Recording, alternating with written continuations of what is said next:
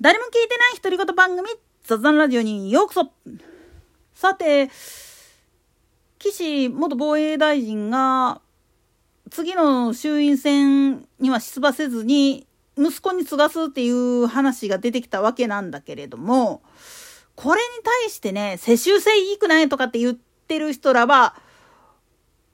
申し訳ないけどそら無理だわっていうやつなんですよね。なんでやねん。というかね、日本人っていうのはね、とかくね、血筋、特に血筋、血統っていうか、家柄、それから出身大学、最終学歴、で、その人が信仰している宗教、そういったものを調べた上で、しかも家柄の加減で、こいつ代々政治家やったしっていう風になると、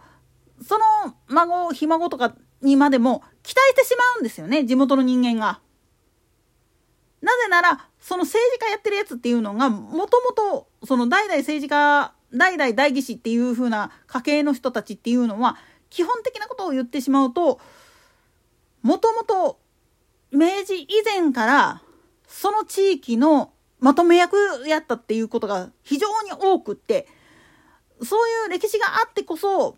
まあ言ってみると支持母体、あるいは講演会の人たちらも、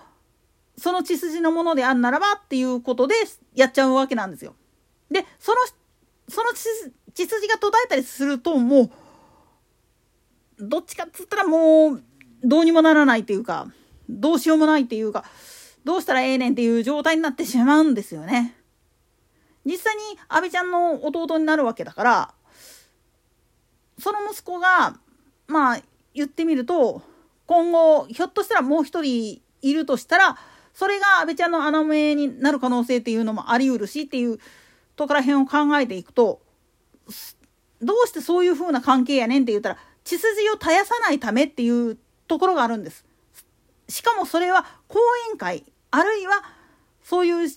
支持団体の人たちらによって作られちゃってるっていう部分があるんです。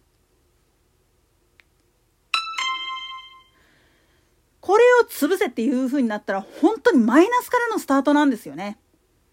この話をやり始めると本当に公明党が決闘した時で国政選挙で誰しもが鼻で笑ったわけなんですよね。絶対にその参院選大阪選挙区1議席なんて取れるわけがない。いつものパターンでいくならば自民党1人か2人と共産党が1人。であと残りっていうのはうーんどこどうなるやらっていう感じが普通だったのがこの時に公明党が取ったもんだからなんでやねんっていう話になってくるわけなんですよ。なんでやねん。でもそこにはちゃんと裏があって大阪の歴史大阪の選挙区に関する歴史っていうのをよくよく考えてみた時にそりゃそうなるよねっていう話になってくるわけなんですよ。つまり支持母体の人たちらが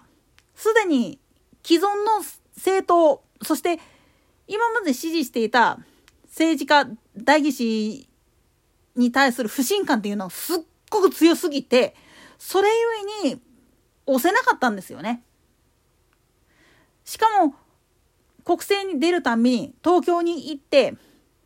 まあ言ってみれば大阪の生活を良くしてもらうために交渉してもらうために行ってもらってんのに結局は東京に全ての意見が蹴られて美味しいところを全部向こうに取られてっていう悔しい思いしてるわけなんですよね。このことを踏まえた時に結局発言力のないやつなんていらないっていう判断がすっごくされてきたわけなんですよ。だからこそ野党が強かったっていう部分もあるんですよね。なんでやねん。まあ正確に言ってしまうと共産党以外のっていう注釈はつくんだけれどもそれでもやっぱり自民党にとっても自民党の大阪府連なんかにとってもすごい針のむしろだしで野党も野党でう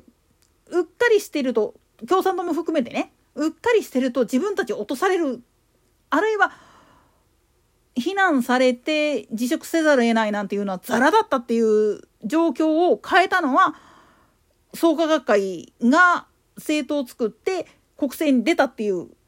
それだけで言ってみれば一つの敵が出来上がったわけやから、こいつさめてしまえれば自分たちは勝てるっていう風な認識でいたんです。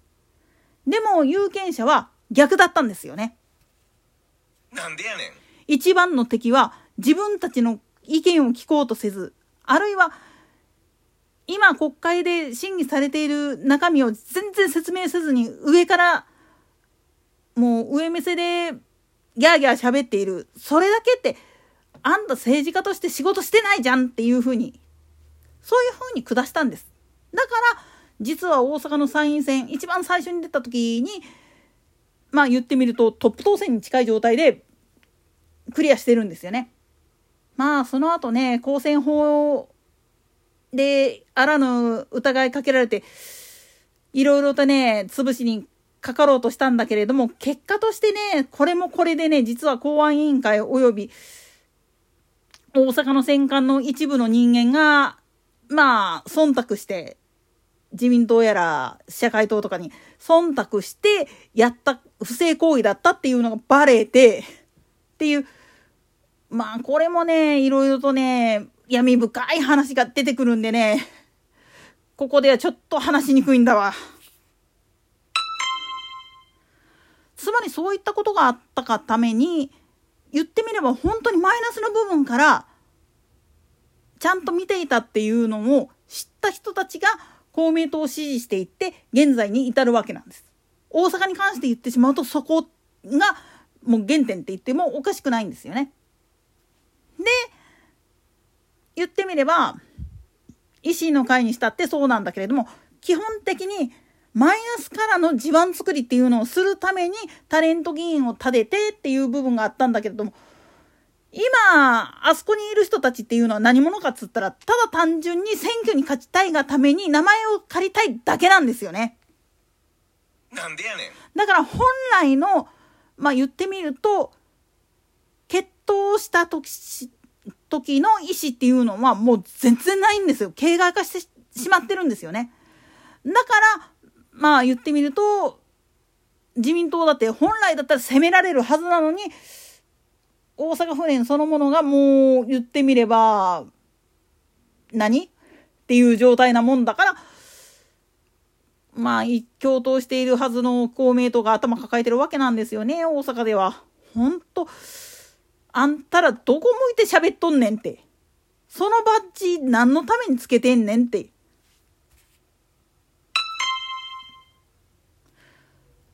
まあ話を元に戻してしまうと結局これ自体は有権者自身の意識が変わらないとそして大々代議士という血筋の人間の末裔の人たち自身が意識を変えないことには変わらないんです。